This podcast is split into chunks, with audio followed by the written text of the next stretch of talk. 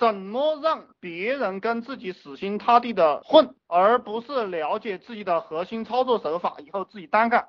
我告诉你，人有两个需求，一个是物质需求，一个是精神需求，对不对？其实笨蛋都很聪明，笨蛋都很聪明，他就是要钱嘛。你挣一百块钱，给他八十块钱，他就死心塌地的跟你混了嘛。然后你不要舍不得，对不对？然后就是天天洗脑，天天洗脑。我就是天天给人洗脑，他就死心塌地的混，因为他只有我的思想，没有其他人的思想。我的思想又很牛逼，对不对？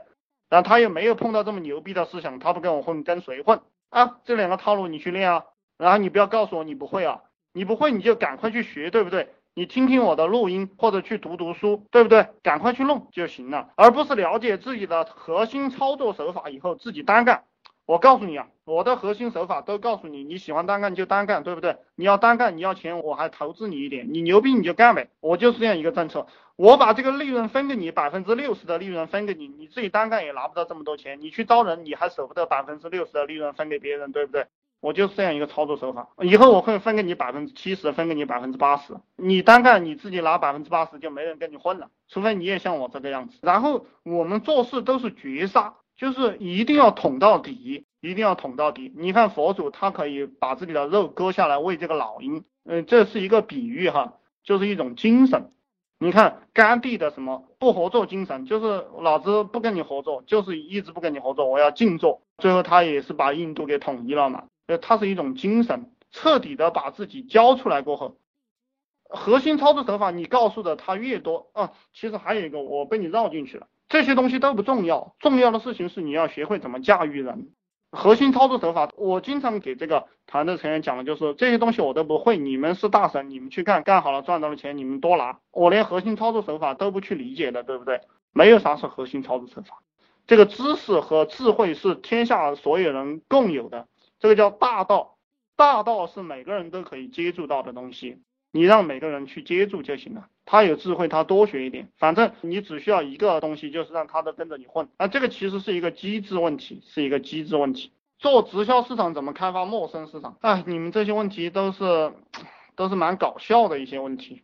每个人都有每个人的方法，笨蛋用笨蛋的方法，聪明人用聪明的方法。我告诉你，我见到一个比较笨蛋的聪明人。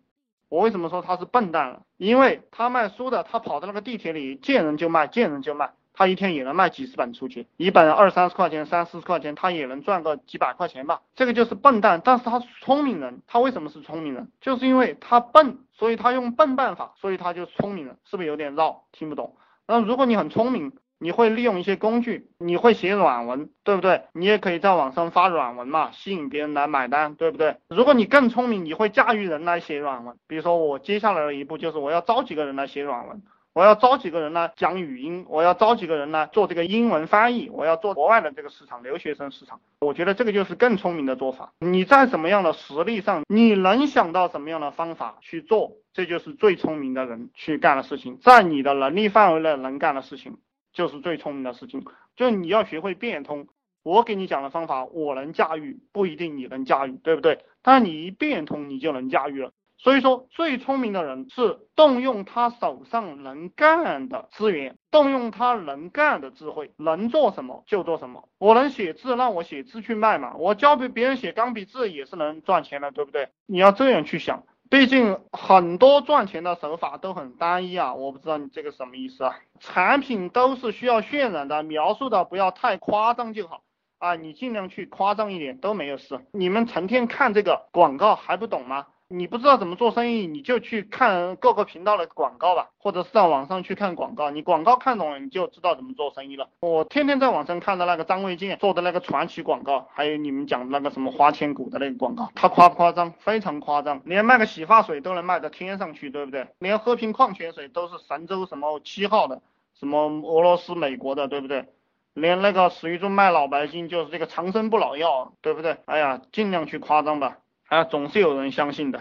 这个金钱的本质，它是一种信用，就是大家都相信它是国家赋予的，所以说你只要能卖相信，就就能赚钱，就是这么回事。你去找金融产品的或卖药的，变成赠送就卖出去了。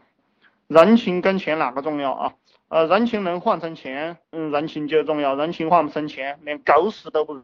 人情跟钱来哈，我这样，人情能换成情就重要，人情。换不成钱，连狗屎都不如。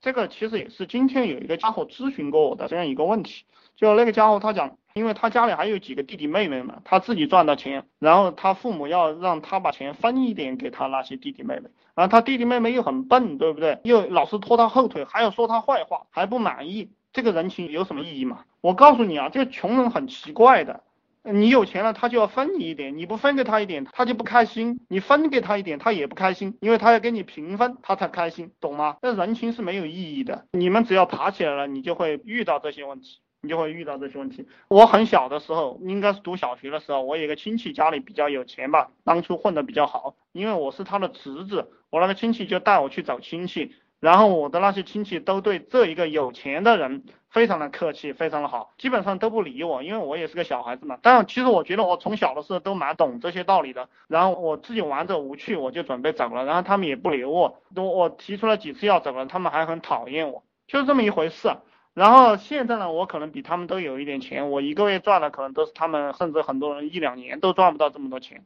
然后他们请我去吃饭、去喝酒、打电话给我，我要去吗？我肯定不会去的，对不对？包括过年打了我好多次电话啊，你过来玩吧，你过来玩，我为什么要跟你玩，对不对？我过年我还要看会儿书嘞，我过年我工作一会儿多好了，对不对？我他妈一两年都没有看过黄片，我过年的时候找两部黄片在那欣赏啊，都比跟你喝酒来的好呀。喝酒归喝酒，喝酒最讨厌的事情，你还要讲废话塞到我脑袋里。你要讲家里长短，讲谁又跟谁又吵架了，谁跟谁又离婚了，对不对？讲他妈的今年又没赚了几个钱，我听着你那个讲的那些话，我都要去跳楼，我心里难过呀。我为什么要跟你在一起呢？啊，这个人情跟钱哪个重要啊？有没有听明白？当然，我给你讲的这些观念只是我自己的感悟，你觉得有用，你吸收过去，你觉得我在这乱讲，对不对？啊，你也可以讲，我操，那个家伙又在那放屁啊，你也可以这样讲，随便你啊。但是我想你有一个脑袋。你应该能听得清楚，我是不是真心真意的在帮你，对不对？这个人嘛，都是有脑袋的。没有朋友举步维艰，我告诉你，没有钱才是举步维艰。什么朋友啊？什么朋友？有钱就有朋友，没钱就没朋友。没钱的时候，那些朋友都是没用的朋友，也都是没钱的朋友。你要教他干什么？所以说，你们这个逻辑啊，逻辑让人感觉到很好笑。